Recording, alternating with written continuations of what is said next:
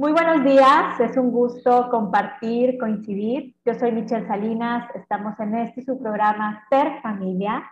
Y bueno, pues muy eh, agradecida de estar con ustedes el día de hoy y también con nuestra invitada del día de hoy. Estoy con Nelly Martínez. Buenos días, Nelly. Hola, ¿qué tal, Michelle? Buenos días. Muchas gracias, muchas, muchas gracias por estar con nosotros eh, el día de hoy. Encantada de que me hayas invitado.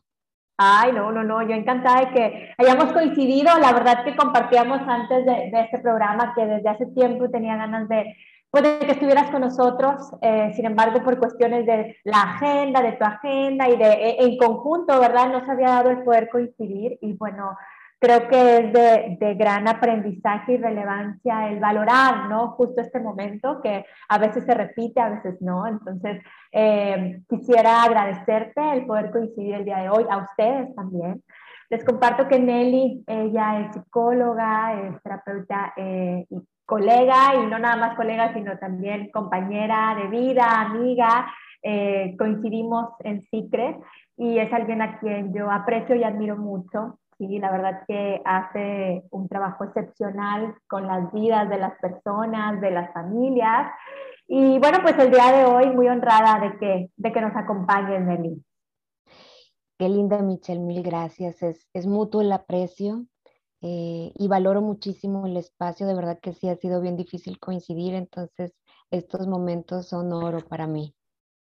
No, igualmente, igualmente, igualmente. Y y bueno, pues el día de hoy justo eh, vamos a, platicar de, un tema muy relevante. Me, me, llamó mucho la atención que lo hayas elegido porque creo que como está como muy ad hoc a esta, a esta época, pero también en la vida, ¿no? Este, vamos a hablar de, del tabú que existe, eh, a veces sí, a veces no, en algunos sí, en algunos no, creo que ha ido disminuyendo poco a poco, eh, del tabú de, ir a terapia, ¿sí? de ir a terapia. ¿Cómo, cómo, ¿Qué te hizo tomar la decisión de elegir este tema, Nelly? Cuéntanos. Precisamente eh, el escuchar a los pacientes, el escuchar a las amistades, a, los alumnos también eh, como, como docente, eh, sigue siendo lamentablemente muy complicado tomar la decisión de ir a terapia cuando eh, hemos avanzado tremendamente, mm, tremendamente en muchos campos, en muchas áreas. Eh, todavía cuesta trabajo incluso hablar de poder decir con naturalidad, bueno, es que vengo de terapia o fui a terapia o, o, siento que necesito ir a terapia o pedir recomendación de que, oye, no sabes, un psicólogo, un psicólogo una psicóloga eh, se traban, es algo que no fluye todavía y eso me motivó muchísimo poder hablar de este tema justo en estas fechas que son bien importantes porque es cuando estamos en cierre de año y empieza nuestra cabecita con una lluvia de pensamientos y genera emociones y esas emociones se va haciendo una carga eh, a veces emocional en donde son fechas bien lindas para escuchar este tema y hacer introspección y decir, bueno, a ver, yo ocuparé ir a terapia? Sí, la verdad que eh, esto que compartes en ocasiones eh, no parece, pero ya sé que estás en la situación. Eh, yo les comparto que, bueno, claro que en mi vida he ido varias veces a terapia, digo, como no solamente como para estudiar la parte de psicoterapia, sino también para evidenciarlo, pero sí el ponernos en, en, ese sentido o en esa empatía de qué se siente ir a terapia, qué se siente esas, ahora sí que hasta mariposas, yo aunque haya ido así a varias, o sea, las mariposas y también el rol, ¿no? Este, me ha tocado ir como, como en lo personal, pero también como mamá, entonces, o sea, es como, como una sensación distinta el hecho de ir a, a poner mi vida en, en un lugar con una persona que regularmente eh, pues no tenemos mucha información en común, este, a esa parte desconocida, pero también tan conocida que es encontrarnos al final de cuentas con nosotros mismos, ¿no? Con parte de nosotros, pero sí definitivamente pues mueve muchísimo. Y en estas fechas eh, también, ¿no? Porque pues estamos cerrando ciclos de cierta manera, ¿no? Porque el cerrar un año, el ponernos en contacto con ver, ver o no a nuestros seres queridos, ver o no a nuestros familiares, tener a alguien a un lado o no, todo el bombardeo de la información que hay en redes, en internet, en películas, el ambiente navideño, las canciones mismas nos sensibilizan, nos llevan a, esa necesidad de introspección, pero también a, ponernos en contacto con, con qué, qué, y cómo será el ir a terapia, ¿no? Entonces, este, qué bueno que hayas eh, elegido este tema, ¿no? Y, bueno, cuéntanos cómo, cómo introducirlo, ¿no? Porque a veces, eh, si ya he tenido experiencia de ir a terapia, pues eh, quizá tengo parte de información, pero ninguna terapia es igual porque yo cambio día con día, ¿no? Entonces, como puedo ir a hablar de una cosa, después puedo la terapia hacer otra, pero ¿cómo poder introducir este tema del tabú de ir a terapia? ¿Por qué nos genera tanta, tanto revuelo interno y externo el hecho de ir, el hecho de aceptar, el hecho de, de que incluso antes de, de pisar el consultorio ya es terapia? ¿Cómo, ¿Cómo poder como entender un poco más este proceso de ir o no ir a terapia? ¿Por qué es tanto este tabú como tal? Qué buena pregunta, Michelle, porque aquí hay dos puntos importantes que a veces no nos frenamos a analizar que existen. Uno es la cuestión cultural. Culturalmente hablando, de si nos vamos a muchos años atrás, en donde no existía todavía el campo de la psicología, todo era campo médico. Entonces el campo médico trataba las cuestiones emocionales, las cuestiones eh, neuronales no estaban bien divididas con las psiquiátricas, eh, eh, emocionales, o sea, estaba como todo compactado en, un mismo combo, ¿no? Los médicos hacían la labor, pues a lo mejor de, de tres campos en uno. Eh, cubrían psiquiátrico, cubrían psicológico. Con el paso de los años se va eh, abarcando el campo de, estudios, de investigaciones, y voy a poner un ejemplo bien sencillo. El padecimiento neuronal de epilepsia hace muchísimo tiempo se consideraba eh, psiquiátrico, que, que era una cuestión de locura en aquella época se cometió pues ahora sí que, muchos malos tratos, pero por la falta de información, por la falta de, investigación, de conocimientos. Con el paso del tiempo todo ha ido tomando su lugar. La psiquiatría ha quedado bien clara en el campo de, elaborar todas las, em, ahora sí que los padecimientos que les corresponden a esa área y psicología también ha ido quedando muy claro, pero arrastramos esta cultura de los locos. De decir, psicólogo, psicóloga, ay, pues si, no estoy loco, como por qué? Y aun cuando nos percatamos que emocionalmente ya no podemos solas o ya no podemos solos, existe este, este mm, como eh, pensamiento inconsciente cultural de decir, ay, pero es que si lo digo van a pensar que estoy loca. Entonces, este es un punto muy importante, la cuestión cultural. Y otro, la cuestión que mencionabas, que es, eh, ya es algo muy individual, algo de, este miedo de con qué me voy a topar, eh, cómo voy a ir a hablar con un profesional que ni conozco y le voy a tener que decir, o sea, ¿qué? ¿Qué, ¿Qué le voy a decir? es muy complicado porque generalmente lo que nos conflictúa, pues son cosas muy personales. Son temas que a veces no nos atrevemos ni siquiera a analizar nosotras solas o nosotros solos. Ir con un profesional desconocido y decir por dónde voy a empezar, qué le voy a decir, cómo me voy a sentir, qué me va a decir, qué va a pasar. Conocer el espacio terapéutico causa temor, porque es algo pues desconocido. Entonces estos dos puntos me parecen como eh, semillitas para mm, eh, esta dificultad de tomar una decisión. O sea, semillitas de esas plantitas que, que si pudiéramos podar, pues las podamos y estamos en esta labor de podarlas. Eh, es nuestro, nuestra tarea como psicólogas, como psicólogos, irle explicando a la población que mm, es la cosa más saludable ir a terapia es como ir con un especialista médico, así como vas al dentista, te revisas tu dentadura, de que bueno, todo esté es saludable. aunque no nos guste el dentista, pues hay que ir de perdido una vez al año, ¿no? Bueno, el campo de las emociones, el campo psicológico también requiere de echar un vistazo, una revisión, acomodar cosas, sanar para poder continuar nuestra vida asertivamente. Claro. Claro, y esto que mencionas de ir al dentista, tan natural, que es tan natural, digo, porque no sentimos, bueno, a lo mejor sí, a veces sentimos las mariposas por el sonido, ¿no? Bueno, en mi caso, ¿no? Pero sí no es igual, ¿no? Como si se tiene como más eh, naturalizado, como más, eh, como más natural, ¿no? Como el ir al dentista, el ir al médico.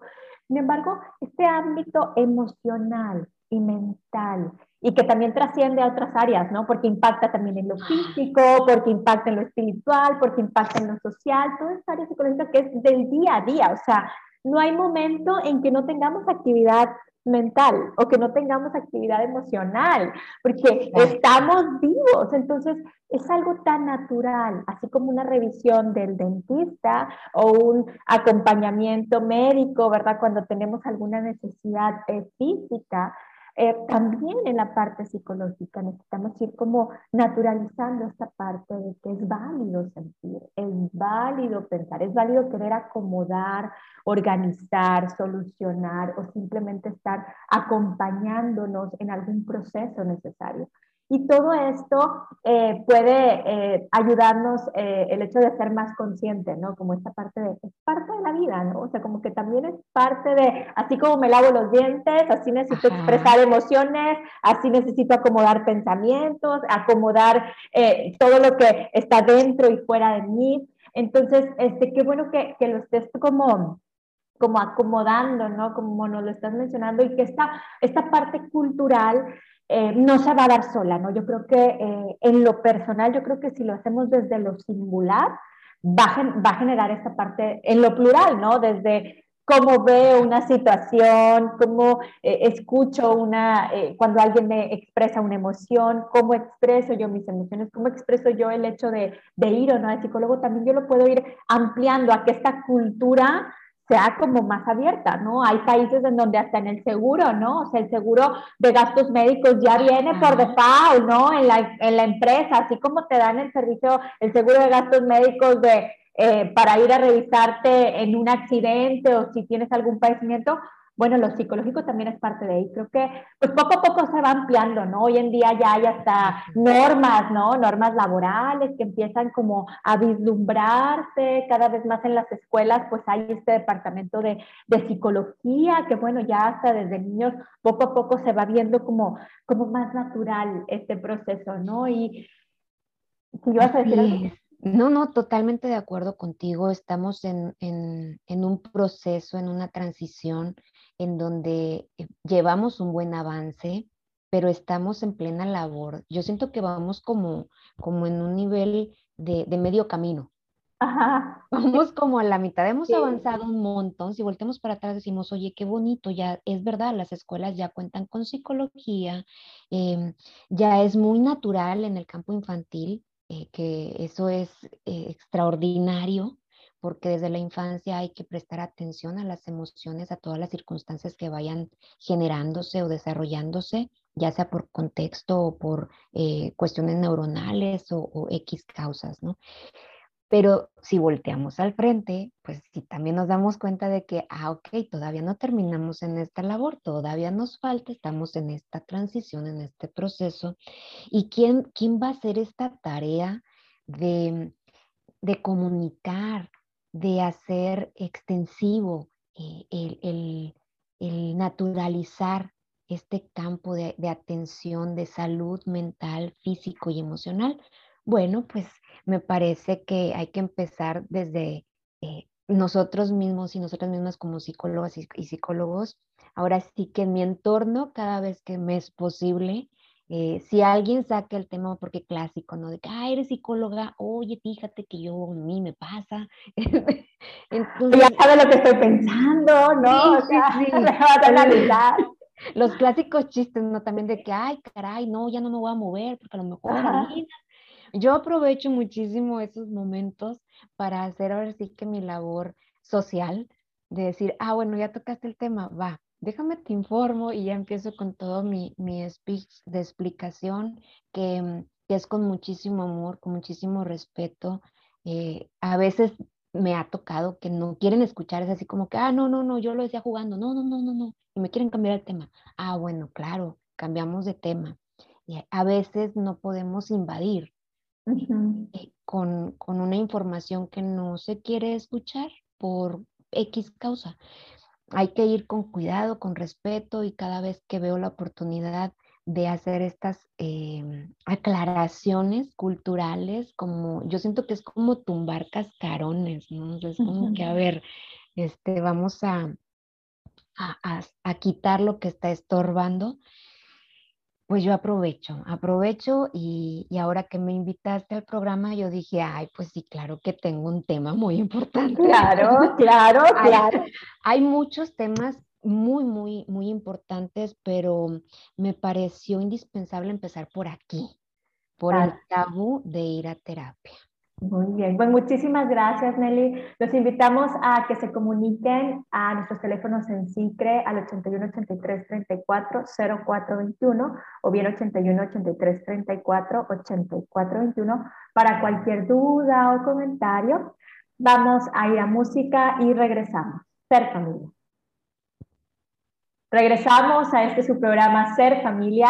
Estoy con Nelly Martínez, yo soy Michelle Salinas, hablando sobre el tabú de ir a terapia. Y pues bueno, Nelly, nos ha sido como introduciendo a este tema, tema tabú a veces, pero ahorita se puede hablar así abiertamente, ¿no?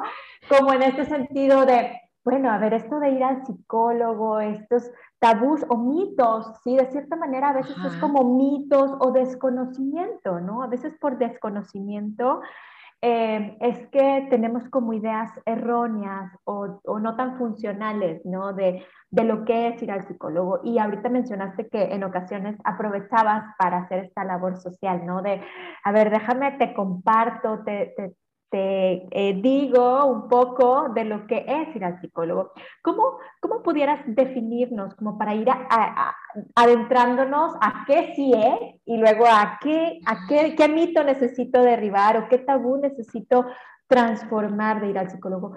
¿Cómo pudieras tú compartirnos qué es esto de ir al psicólogo? O sea, ¿cómo, cómo, cómo podemos entenderlo un poco más para ir como eh, quitando estos, estos mitos? Bien, creo que hay un punto eh, básico. Lo escucho mucho en los mismos pacientes. Hay mucho miedo en cuanto al desconocimiento de la confidencialidad. Este punto causa eh, mm, como muchas dudas y por esto eh, es, esta falta de información también no toma la decisión de iniciar un proceso terapéutico. Aquí hablando de confidencialidad, Michelle, me parece eh, bien importante dejar claro que nuestra ética laboral y ahora sí que también legal nos, nos, lleva a tener una confidencialidad al 100% con el paciente mayor de edad. Cuando el paciente es menor de edad, hay entrevistas, ¿no? O sea, tú, por fin sacas tu cita, por fin te atreves a ir con todo el dolorón de estómago, como dicen las maripositas y todo, y no sabes qué onda. Eh, de entrada vas a una entrevista psicológica, vas a escuchar qué te van a ofrecer, vas a, a tratar de explicar por qué necesitas ir. Es bien complicado explicar por qué necesitamos ir.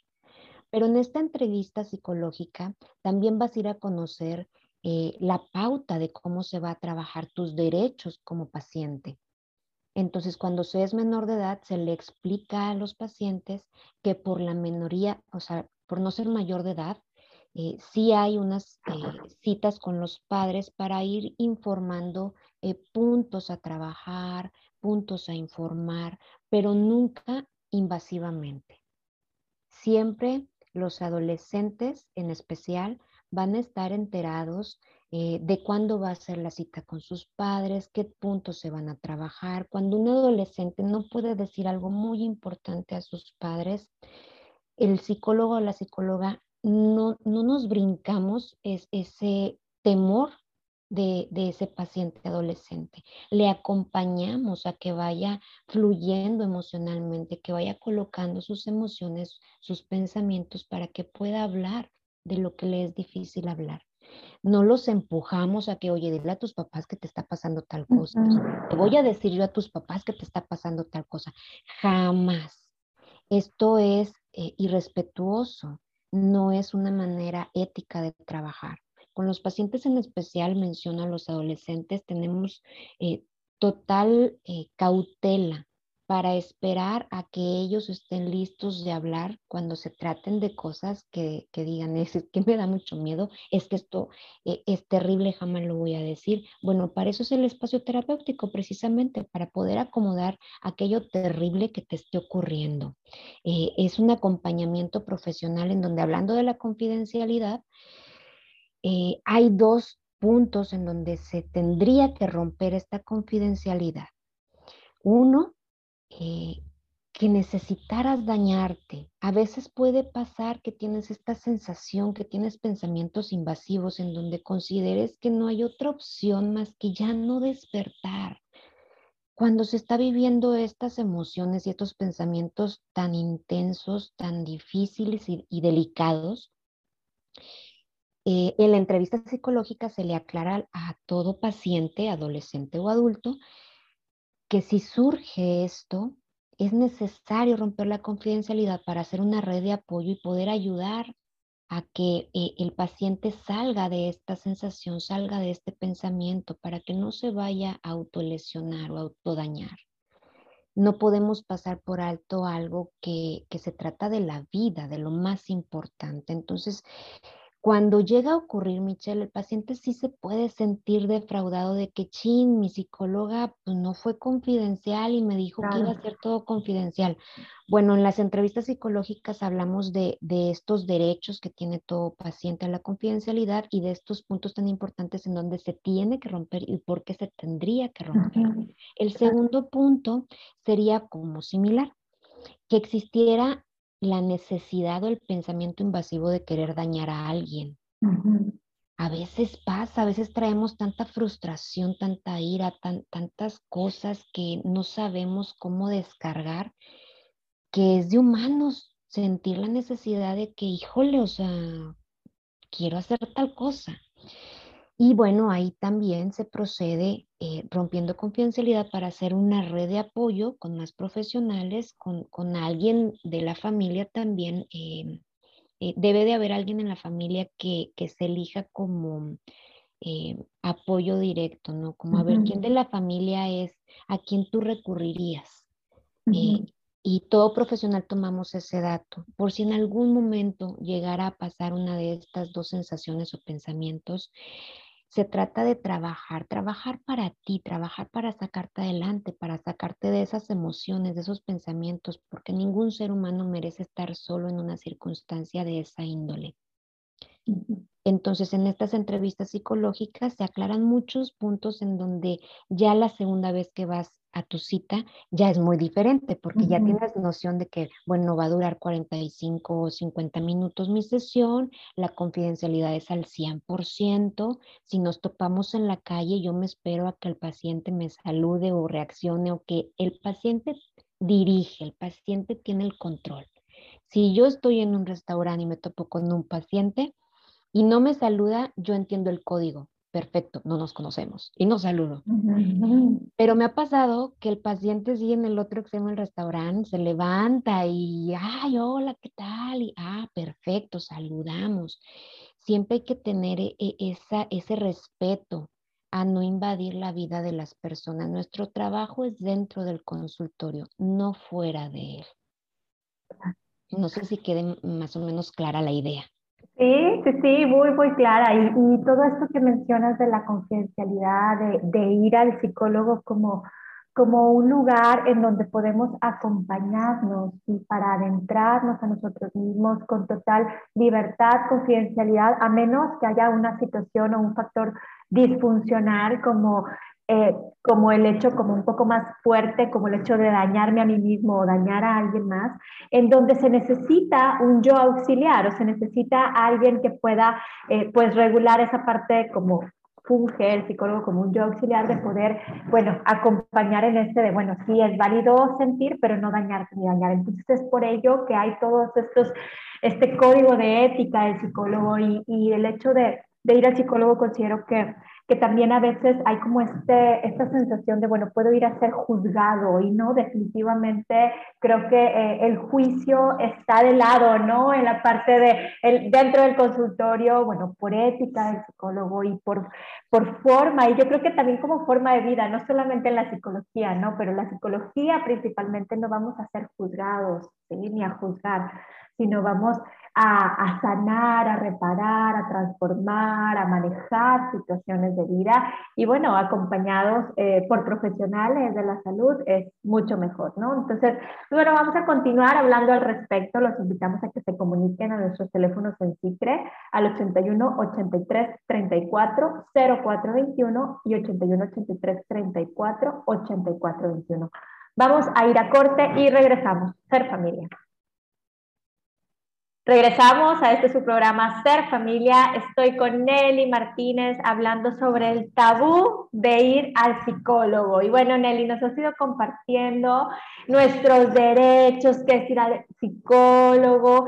Y bueno, durante el primer corte mencionaste un, punto importante y relevante que, que, es como un mito, ¿no? El hecho de ir al psicólogo es porque eh, hay una probabilidad de locura, ¿no? Porque eh, no, estoy loco, entonces no voy al psicólogo porque no estoy loco. Cuéntanos cómo poder ir transformando esa idea, ¿no? Esa idea de, de a ver, el ir al psicólogo es por estar loco o es porque al contrario tengo esa necesidad, claridad, conciencia de eh, pues comenzar un camino, ¿verdad? O continuar un camino en el cual pues no precisamente tiene que ver con con locura. Quizá a veces, sí, tienen, hay algunos síntomas en donde necesito meramente ayuda, ¿no? ¿Cómo poder ir transformando esa idea, ¿no? Que es como de las más comunes. Claro, lamentablemente sí es de las más comunes. Eh, hablando desde la sensación de, ay, estaré, no estaré loca, este, ¿qué estará pasando? Puede ocurrir que el contexto nos hace dudar. Eh, hablo del contexto refiriéndome al entorno en donde te encuentres viviendo y con quien te encuentres conviviendo. A veces hay mucho conflicto en la interacción eh, con las personas y, en esta interacción, cuando hay muchos roces, lamentablemente es muy común, eh, más hacia las mujeres, también hacia el hombre, pero más hacia las mujeres, de decir, estás loca y, e, incluso eh, si es común, es como, estás loca, ve al psicólogo.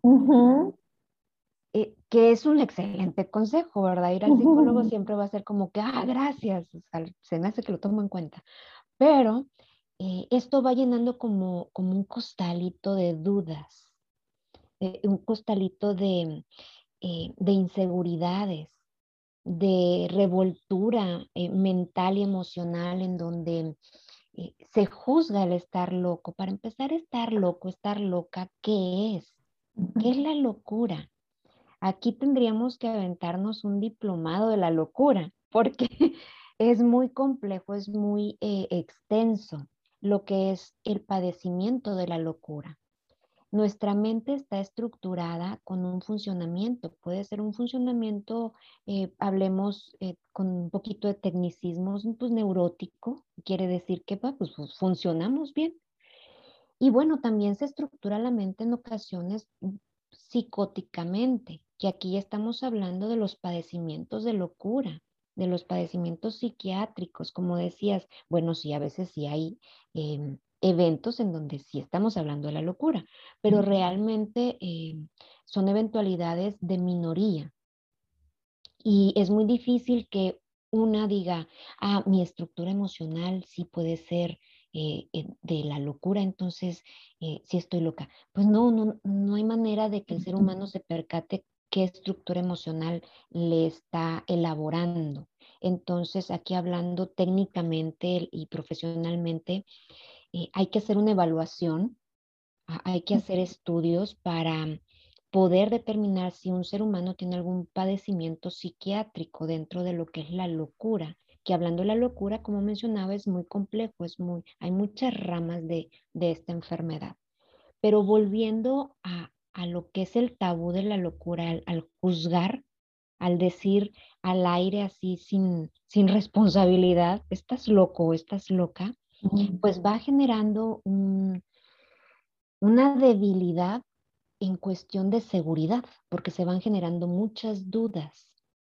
Y esta debilidad empieza a, mm, pues, a ejercer una función como defensiva. Y sale contraproducente que nos estén diciendo que estamos locas, porque luego decimos, no, pues eh, yo no soy débil, yo no estoy loca y no voy a terapia porque no estoy loca, porque no soy débil. Entonces, en lugar de, mm, de buscar soluciones en atención profesional, pues hacemos más tardía la toma de decisión de acudir a, una entrevista psicológica, pues para conocer qué es, qué se ofrece, qué, qué pasa ahí, ¿no? Mm, de entrada, me parece que la población mm, tiene poco conocimiento de que primero es una entrevista psicológica para que conozcas el profesional, en la manera de trabajar. No todos los profesionales trabajamos igual, tenemos especialidades. Entonces te puede pasar que vas a una entrevista psicológica y digas, no, es que se quedó callada todo el tiempo, no dijo nada y está muy incómodo. O, puede haber eh, varias como ambientes en donde no te vas a sentir cómoda o cómodo. Esto tiene mucho que ver con, el enfoque o el, tipo de trabajo del profesional, que no todo es para todos. Entonces, eh, hay que saber qué especialidad tiene el profesional, qué experiencia tiene, que tenga su cédula, o sea, que, que tengas la garantía de que estás acudiendo con alguien que tiene la experiencia que te va a poder acompañar en un proceso terapéutico y que conozcas que el proceso terapéutico que vas a tomar sea el adecuado. A lo mejor tú estás, em, un ejemplo, eh, quieres dejar de fumar. Quieres dejar de fumar y no, no, ya intentaste muchas cosas y no dejas de fumar, entonces dices, bueno, pues voy a ir a una terapia para dejar de fumar. Hay una técnica eh, dentro de nuestro campo, hay un enfoque un tipo de trabajo que pues sí es muy adecuado, el cognitivo conductual es muy adecuado para, para estas cuestiones de adicciones. Y resulta que tú vas a entrevista con un psicólogo psicoanalítico y pues hablan poco. Y dices tú, pues si yo nada más creo que me diga cómo dejar de fumar y no me dice cómo dejar de fumar. Y se va el paciente pensando de que esto no funciona. O sea, ir al psicólogo es tirar el dinero. No funciona. Porque ahí, hay otro punto que más adelante vamos a tocar, el asunto económico, que también está tabú. Eh, pero eh, ya para, para que quede como bien extendido este punto de, de lo que mm, es la debilidad lo que es el ir tumbando tu seguridad con lo que estás viviendo en tu entorno, con estas interacciones que, se están eh, conflictuando y que te están como llenando tu costalito de, de inseguridades. Cuando uno va al psicólogo o a la psicóloga, se requiere mucho valor. Hay que ser bien valientes para tomar la decisión y decir, ay, qué miedo, pero va, voy a hacer la cita y voy. Es todo lo contrario a ser débiles. Generalmente la debilidad la ejercemos cuando vamos de compras, cuando vamos a la fiesta, cuando buscamos distractores. Estoy muy mal, la estoy pasando muy mal, eh, ya sea mm, porque, eh, no sé, mi pareja, mi trabajo, X cuestión. Me doy cuenta que ya reviento y necesito ayuda. Y voy y me ayudo eh, en el shopping. Ah, qué rico se siente, ¿no? a veces vas, te compras algo y dices, ay, qué rico, ya me relajé, ya, ya me apapaché. Se vale el apapacho, es muy válido. Pero ahí lo que está pasando es que no encontramos la fuerza de voluntad, la determinación, la valentía para atender nuestras emociones, nuestros pensamientos y, nuestros conflictos. Estamos distrayéndonos. Entonces, en realidad, la debilidad está ahí. Porque como no tengo la, la determinación y el valor de atenderme en el campo emocional, pues déjame voy y me apapacho para sentirme un ratito mejor. Y esto incluye también eh, el decir, no, yo, yo mejor me voy con mis amigos, mira, mis amigos me, ahí me desahogo, me aconsejan, nos echamos unas cheves, nos relajamos y es bien ameno y ya, ahí resolvemos todas las broncas, ¿no? Como dicen. Bueno, se vale, se vale tener este círculo de apoyo, de amistades, de, desahogar, de compartir, pero realmente las amistades no van a tener el, oído afinado eh, para una escucha profesional.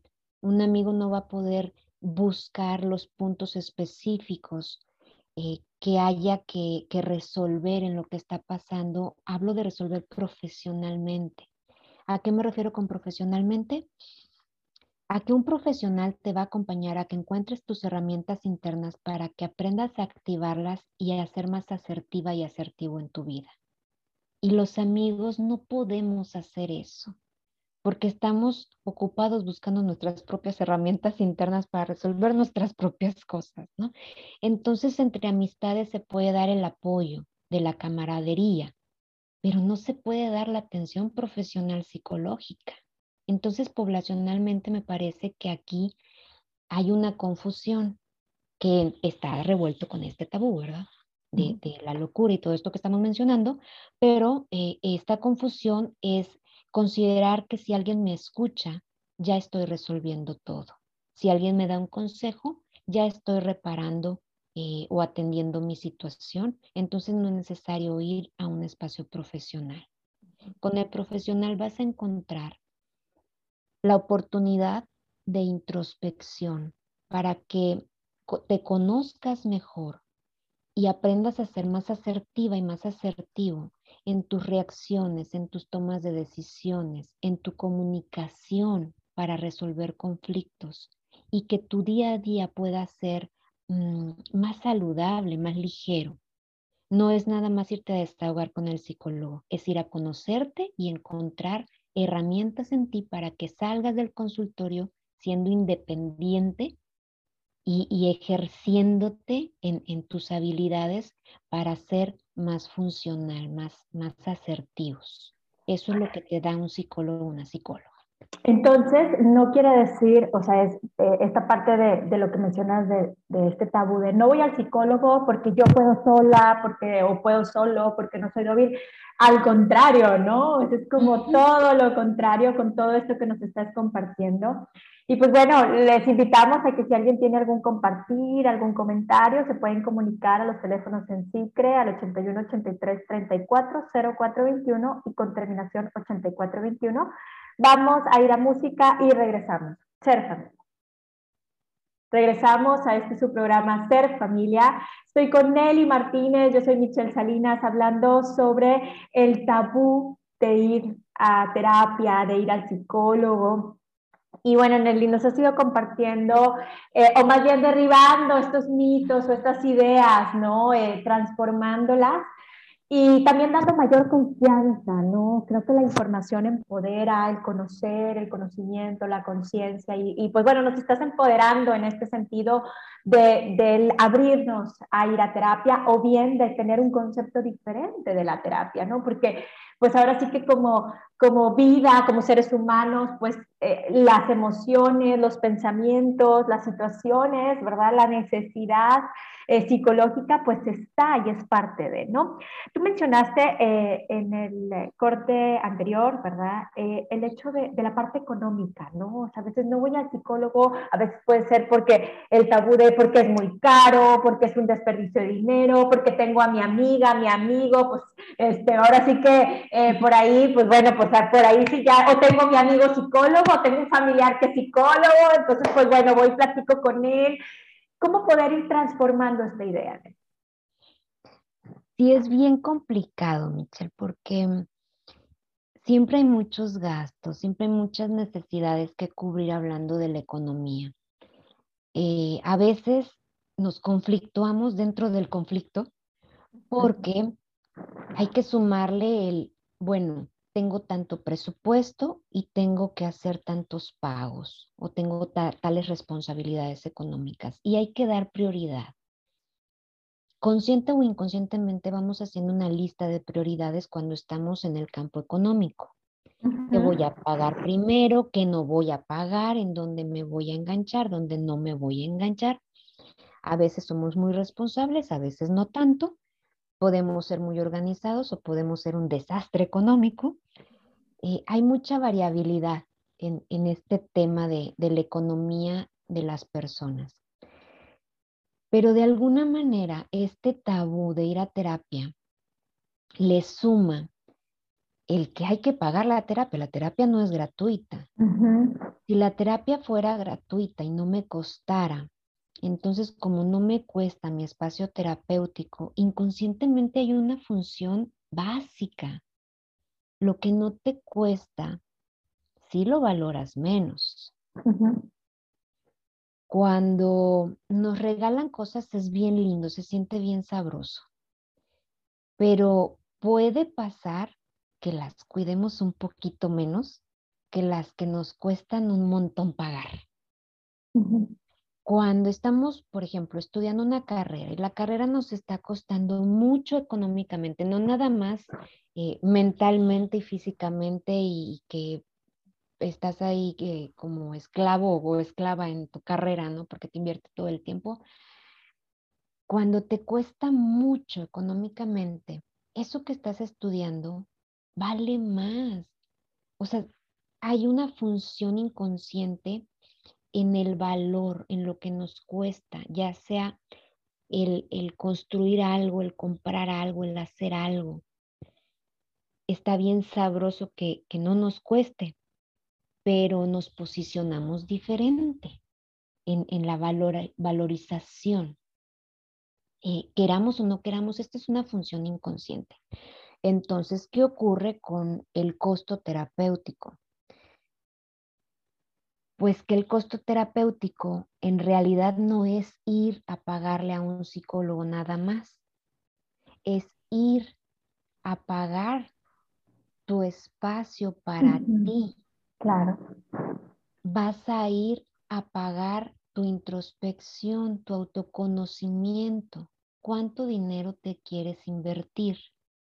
Aquí pareciera que voy a meter el costo bien alto entonces, ¿verdad? O sea, no, no, se trata de, de, eso, de que, bueno, entre más te valores, más te va a costar tu terapia. No, no, para nada. Pero sí es importante dejar claro que lo que a ti te cuesta económicamente, te lo estás dando a ti, porque es atención para ti. Así como es bien lindo ir a arreglarnos el cabello, y a veces para que quedemos súper bien con el cabello, pues nos vamos con el mejor o con la mejor y cobran bien cobrado, pero pues ahí salimos bien contentos y bien contentos. Y bien invertido, ¿no? bien invertido, ¿a poco no? O sea, qué miedo ir a pagar bien poquito por arreglarte el cabello y decir, Dios, ¿cómo, cómo me va a dejar? Exacto. No nos podemos arriesgar. Bueno, es algo también similar al espacio terapéutico. Ir a pagar ese dinero que tú vas a ir a soltar es ir a ponerlo en ti, en tu interior, en el trabajo que vas a ir a hacer ahí para tu autoconocimiento, para tu crecimiento, para tu desarrollo personal, para descubrir emociones que ahí traes atoradas y que ni sabes, para descubrir técnicas de, comunicación que no te enseñan en la escuela, porque ninguna escuela te enseña técnicas de comunicación como las puedes aprender en un espacio terapéutico. En realidad, hablando de técnicas de comunicación, podemos decir absolutamente todo lo que necesitemos decir y ser bien educados y educadas. ¿Te interesa saber cómo? Bueno, saca tu cita en tu espacio terapéutico. ¿Por qué? Porque esto no es como pasarte una formulita, un chismecito. Esto es ir aprendiendo, ir aprendiendo conforme vas haciendo un proceso de sesiones mínimos semanales para que tenga una secuencia tu trabajo interno. Y este trabajo interno no puede ser gratuito por lo que mencionaba de que inconscientemente no se valora igual. Y también seamos claras, eh, hay, hay que hay que ser, eh, pues ahora sí que eh, humanos con todos los profesionales.